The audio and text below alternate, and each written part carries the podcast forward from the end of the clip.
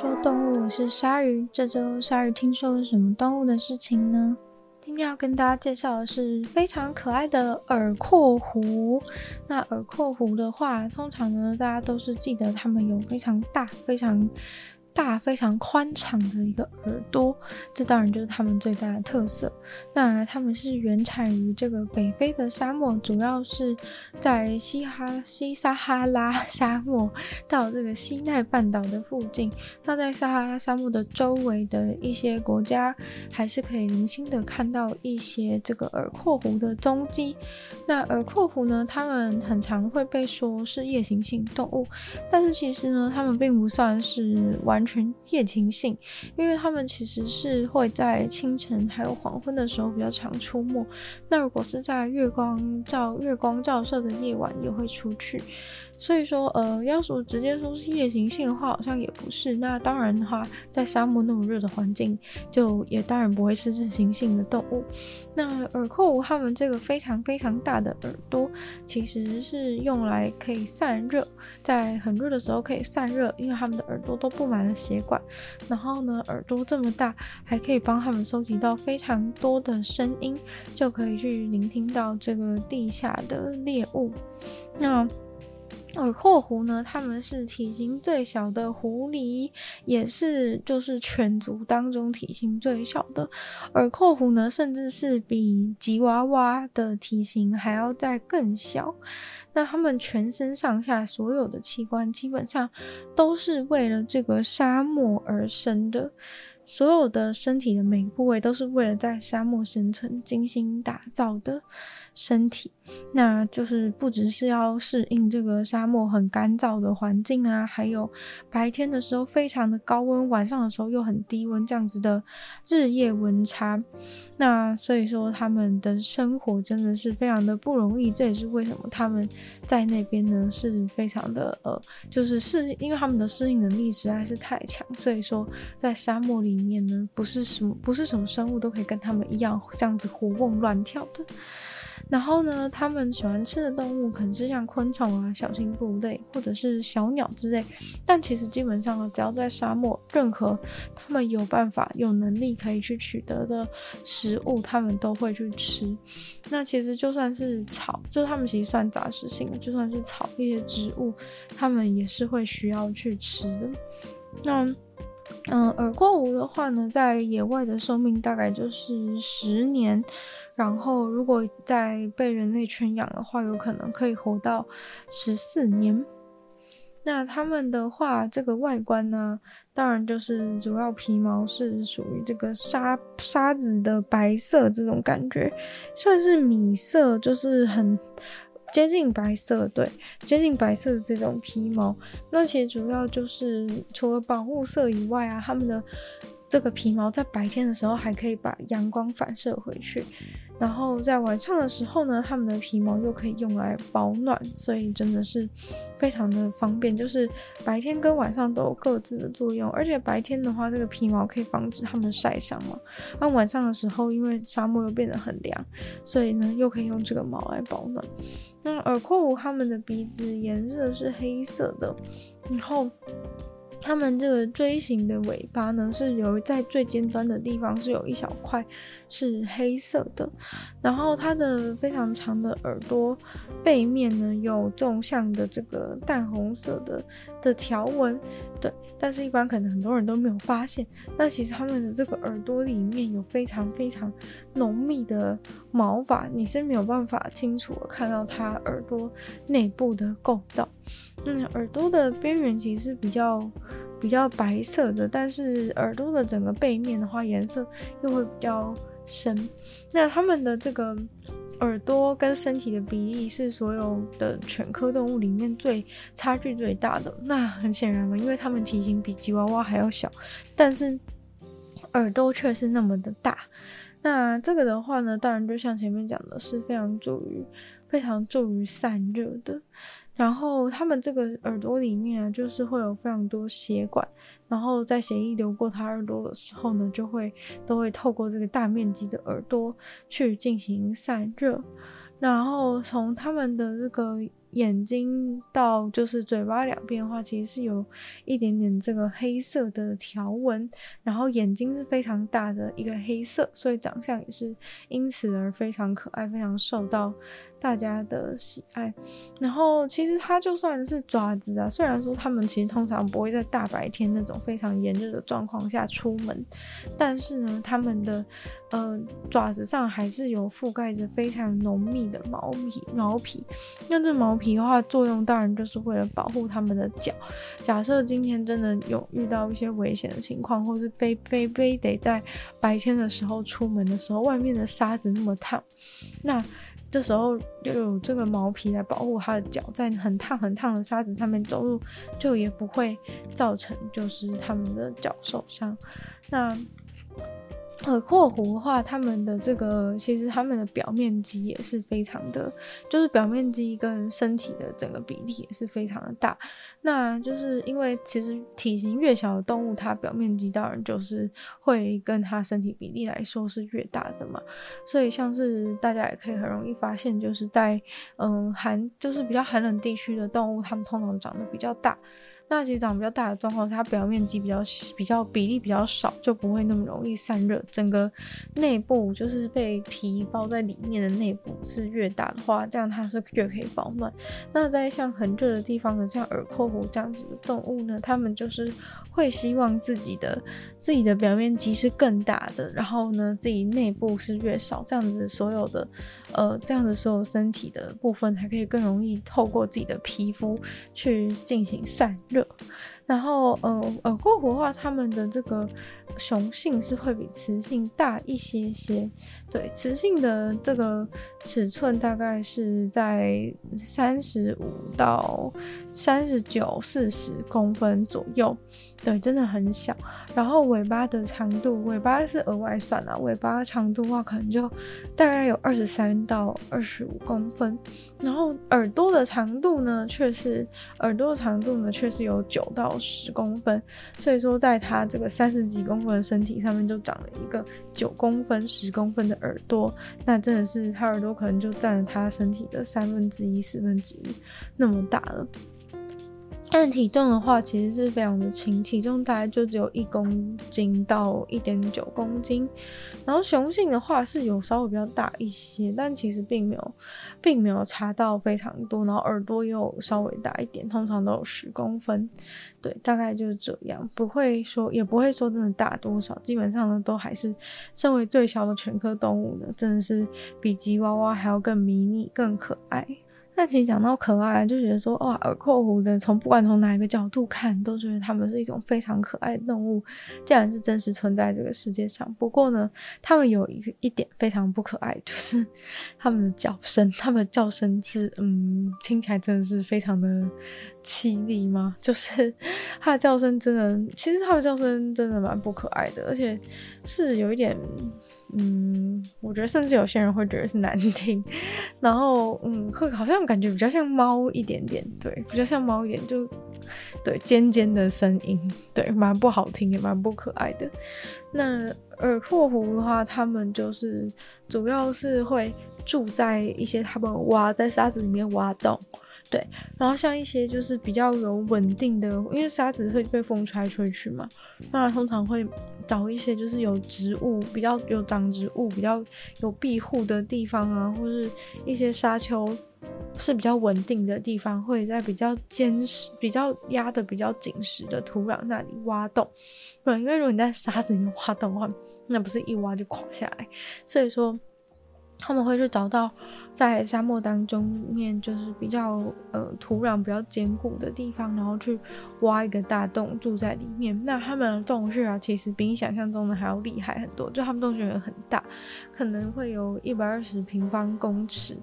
左右那么大，然后可能最多的话还可以有十五个不同的出入口。对，通常最简单的话，当然就是一个洞口嘛，从这边进去，从那边出来。但是他们最大的这种这种洞穴构造啊，可以有十五个不同的出入口，那他们就可以在不同的，就从这个洞进来，从 A 洞进来，B 洞出去之类的，看今天要往哪边走，可以往可以从不同的门出去比较近，这样的感觉，嗯。他们就是甚至是他们其实是社交性很强的，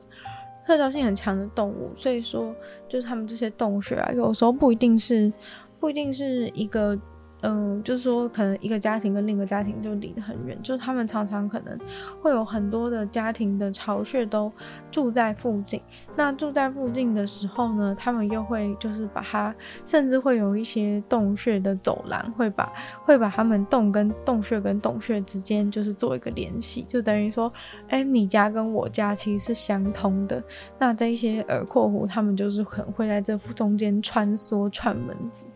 对，因为其实他们还蛮就是还蛮社交的，然后也还蛮擅长就是互相帮助，然后互相照应。对，可能是在沙漠这样子比较艰困的环境当中，透过这种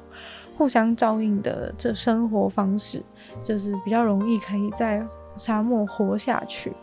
对，所以通常要不是住得很近的，甚至就是还有可能会有直接有一个直接有一个那个连接的通道可以接在一起。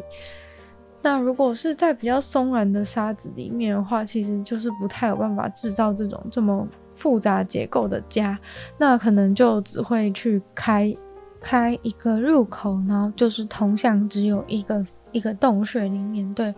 没有办法，就是做那么复杂的结构，可能会就是这个沙子的结构并不允许他们这样做。那他们就真的算杂食吧，像刚刚有讲说，他们可能吃一些小昆虫啊、小鸟之类的。那像是一些小型哺乳类动物，像是啮齿类动物，可能小老鼠之类的，在沙漠里面，蜥蜴啊、壁虎啊之类的小型的鸟蛋之类的，水果或者是一些块茎类的植物。他们也都会去吃，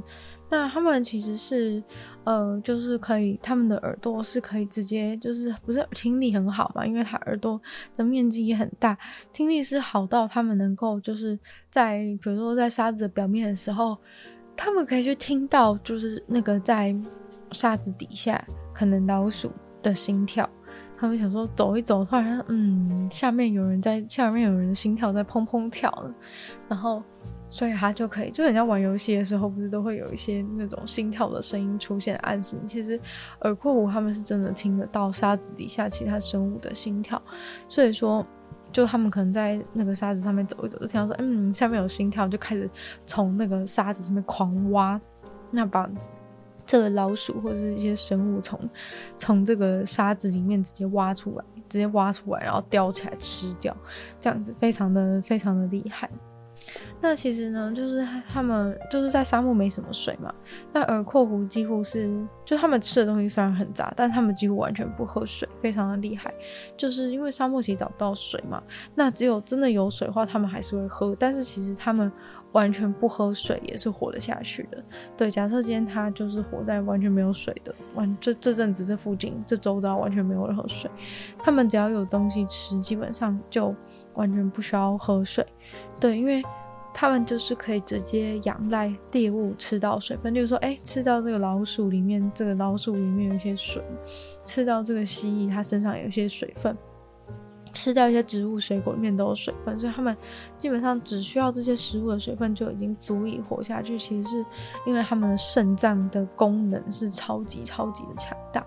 所以说就是可以就是吸收到超级少的，在超级少的水资源情况之下，就足以让他们全身可以正常的运作。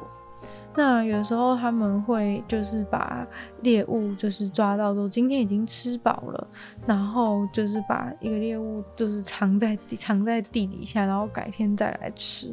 这样的状况有，他们有会有储藏粮食的一些情况。那看到他们就是也有可能会就是直接开始直接在沙子里面挖一些昆虫之类，但是他们其实真的都听得到在沙子里的动静，所以说他们可能有时候在你看他在挖的时候，他并不是就是盲挖，他是真的知道说在附近有听到声音，所以才去那边去挖，然后想办法把那个蜥蜴啊或者是昆虫之类的东西都从沙子里面一个一个揪出来，那。那个耳廓狐啊，他们通常就是八九个月就可以达到性成熟了，就是以这个速度来说的话，其实是蛮快的。然后就是但是他们还是可以活十年的时间，所以其实是他们虽然成熟的很快，但是他们就是寿命也是蛮长的。那这可能也是跟就是沙漠的环境非常艰困有关系，所以他们必须在很很短的时间内就很快的达到性成熟。那他们就是交配的这个时间点呢，大概是在一一月到四月之间。但是他们每年只会繁殖一次，然后这个一次的时间其实一次的繁殖期其实非常非常的短，就可能一下就错过了，可能一下就错过那个错过就是繁殖的日子，可能就就今年就不会再不会再繁殖。那交配的时间呢是持续可以长达到两个小时四十五分钟，对，然后怀孕的时间可能是。五十到五十二天，然后有的时候也会到六十几天，然后之后就会把这个就会把这个小小的括弧给生下来。那小小耳廓狐的话，他们他们就是有那种整个一堆一堆耳廓狐全部叠在一起，就是在洞穴里面的可爱照片，就是大家可以在网络上很容易就可以看到。那在耳廓狐交配之后，雄性就会变得攻击性很强。然后就会想要保护它的保护雌性，这样子就会就会尽全力的，就是护保护这个怀孕的怀孕的雌性，然后让它可以顺利的顺利的去产下这一些小小的耳廓狐。然后在这些怀孕的期间，还有它哺乳的期间的时候，这个雄性是会出去为它找食物，然后提供给它吃的。然后后来呢，就会生生出来这些小耳廓狐嘛。那一窝的话，通常就是嗯一到四只不等，对。然后一到四只不等，他们是在八到十一天之后才有才会才会睁开眼睛。那他们这个这个雌性跟雄性是都会一起。就照顾照顾小小的客户，然后他们就是会像很多嗯，感觉其实有点状况蛮像一些一般的狗狗，就是他们可能就会在吠叫，发出一些咕噜咕噜的声音，然后互相交流。然后这些这些这些小小的客户，他们出生之后也都会留在家里，就是会有一大一个大家庭一起。大家庭一起就是在一起生活的感觉。那其实就算那个还没有长大，就是还没有呃，就是还没有前一批还没有离开家，他们有可能就会在产明年的时候产下另外另外一批的耳廓狐，所以有可能家里的人口会会暴增。那这个小耳廓狐大概到六十天、七十天的时候就会就会断奶了，对，然后。嗯，在就是在实际由人类去圈养的情况之下的话，是有这个雄性的耳廓狐有最多养到十四岁，然后雌性的耳廓狐最多是有人养到了十三岁这样。那刚刚讲到说他们就是在出生之后家里的人口可能会突然暴增嘛，但其实他们嗯、原本住的这个洞穴啊，其实都算是蛮宽敞的。我觉得就是以动物的家来说，其实常常是会觉得蛮宽敞。然后，其实这个宽敞是有原因，就是他们这个在这个洞穴里面呢，因为洞穴其实是会在清晨的时候会有一些湿气累积，然后就会有露水，或者是在就是水会从，就是如果大家有去过一些山洞，一些山洞里面不是会就是会累积一些水，就从上面这样子滴下来嘛，那其实。就是在沙漠里面，虽然已经很干燥，但是在这种洞穴里面的话，其实还是会有一些湿气，在清晨的时候可能就会形成露露珠。然后，所以说他们住这种很大的洞穴啊，其实是有原因，就是住那么大，其实就是因为他们这个腔室越大话，那就是能够能够累积聚集的湿气也是也是越多的。对，所以说就是在这个在这个很大的洞穴里面，其实还有。嗯，一元保湿的一个作用，那其实就是，嗯，这个洞穴会到底可以住多少的括弧呢？其实是通常比较多的话，可能就会到十只，对，可能会住十只以上的耳括弧。那其实具体呢，到底可以住几只，其实取决于那附近的食物。就假如说那附近的食物够充足的话，也是有曾经看过三十几只耳廓狐住在同一个同一个大洞穴，或是这种附近紧邻的这种邻居洞穴的状况。对，所以说其实就是在这种环境下，他们就是一大群的耳廓狐住在一起，然后互相互相帮忙、互相互相照应的情况，就可以就可以让他们就是生存的几率变得更高。那他们会主要，他们其实因为动作非常的敏捷啊，然后就是捕食也都是属于一种。呃，几率式、机会式的捕食者，就是守株待兔这样子的感觉，在旁边默默观察，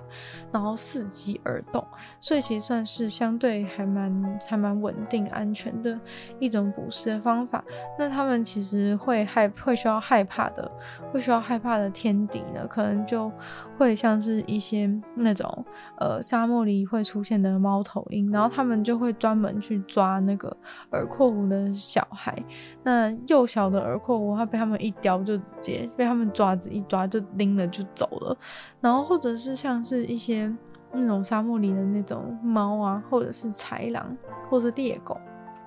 就体型比他们大的，都有可能会去吃耳廓狐。对，但是据说呢，就是。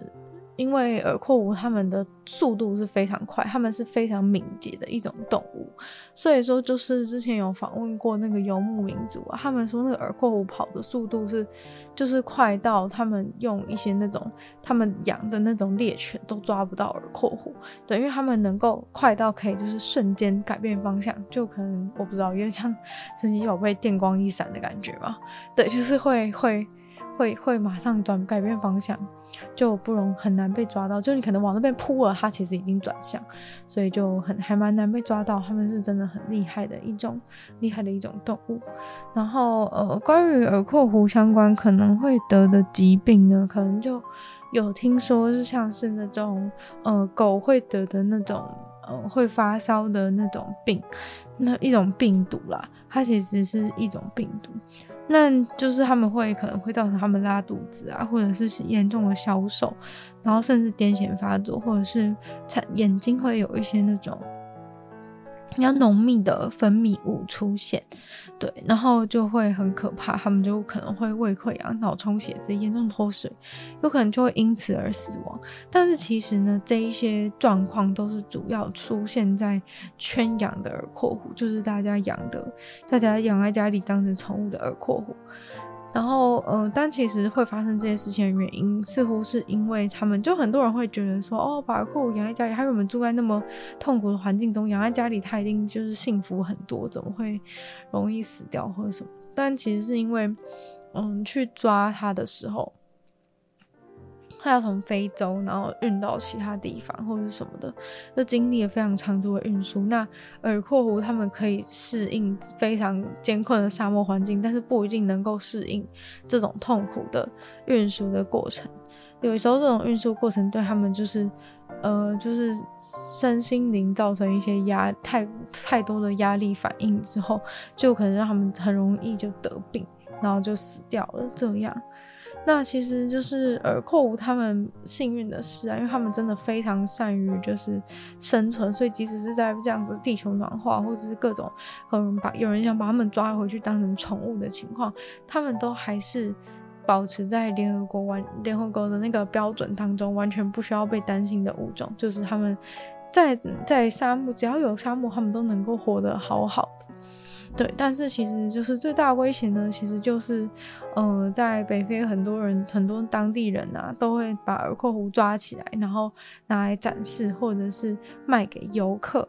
对，所以说，嗯、就是在摩洛哥南部啊，就是有有一些地方，就因为有人一直狂抓耳廓狐，所以。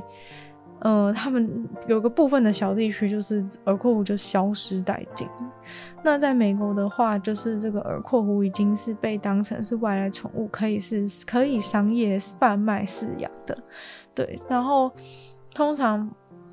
他们就是在妈妈把小耳廓狐生下来之后，他们就会让小耳廓狐跟他妈妈分离。对，那人工他人工饲养，那人主要的原因就是因为他们这是野生动物嘛，所以如果你想要去养它的话，它不能是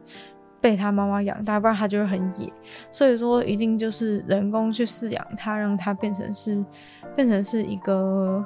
变成是一个就是熟悉人类、亲近人类，然后野生的习性减少的这样子的一个耳廓狐，这样的驯服的狐狸，就是才是更有商业价值的，所以他们都会这样做。那美国就是已经为耳廓狐就是有建立登记的，登记的那个一些相关的规范，然后也会去避免，这就是也都反正规范已经蛮蛮严谨，就是都会去帮他们避免近亲繁殖或是其他的任何问题。所以说，呃，在美国的话，就是你是可以合法的去养耳廓狐的。那其实有一只非常有名的耳廓狐，不知道大家还记不记得？就是在《动物方程式》里面，大家应该都记得，就是主角是狐狸跟兔子嘛。但其实就是耳廓狐，其实明明也出现了很长一段时间。不知道大家记不记得，就是那个耳廓狐，它在里面呢，就是假装成假装成一只狐狸的小孩。对，那其实这里面就是利用了它，就是耳廓狐它们体型非常小的一个特色，所以说就是让耳廓狐就是去扮演。小孩，然后就是那时候他是扮演成小孩，然后跟那个狐狸一起到处去骗人，然后那只耳廓狐都是他还就是穿着那个大象的大象的装扮，然后假装自己就是很想成为 自己是一个很想成为大象的狐狸这样，但他其实就是在那个骗局结束的时候，他就把那个。把那个大象的装扮脱掉，然后之后，然后之后就变成个性很差的样子，对，所以说，呃，其实就是它里面就算是表现了耳廓狐一个一个一个特色。对，就是它，因为它们体型很小，所以常常就连在 可能就设定是连在动物的世界里，就是它都可以假扮成是小孩，小孩就是别的物种的小孩。对，但它其实是一只成年的，它其实已经是一只成年的耳廓狐了，但它就是长得非常的小。对。非常的可爱，所以大家不知道大家还记不记得这个角色？我对他就是装扮成那个大象的那个环节印象非常深刻，就是因为他耳廓狐耳朵刚好很大嘛，他就刚好穿着那，刚好就是把他的那个大大的耳朵当成是那个大象的耳朵，所以其实就是假装那是一个装扮，但那其实是他真正的。那其实是他真正的耳朵，然后套上了那个大象的大象大象的外表这样子。那今天听说动物节目就差不多到这边结束了，希望大家喜欢今天关于耳廓狐的介绍。个人觉得耳廓狐真的是。就是它的实体本人比动画里面画的还要更加可爱，就知道很少动物能够达成这一点，就是实际的它比画出来的它还要更可爱。那我们就再次感谢订阅赞助的会员：Ian、大龄男子、James、Jason、K、U、毛毛、黑牡丹、Z 还有 ZZ。就希望其他有愿意支持鲨鱼创作的朋友，可以在下方找到 Patreon 的链接，里面有不同会员等级还有不同的福利给大家参考。那也非常欢迎大家多多的把这个节目分享出去，更多跟你一样喜欢动物的朋友。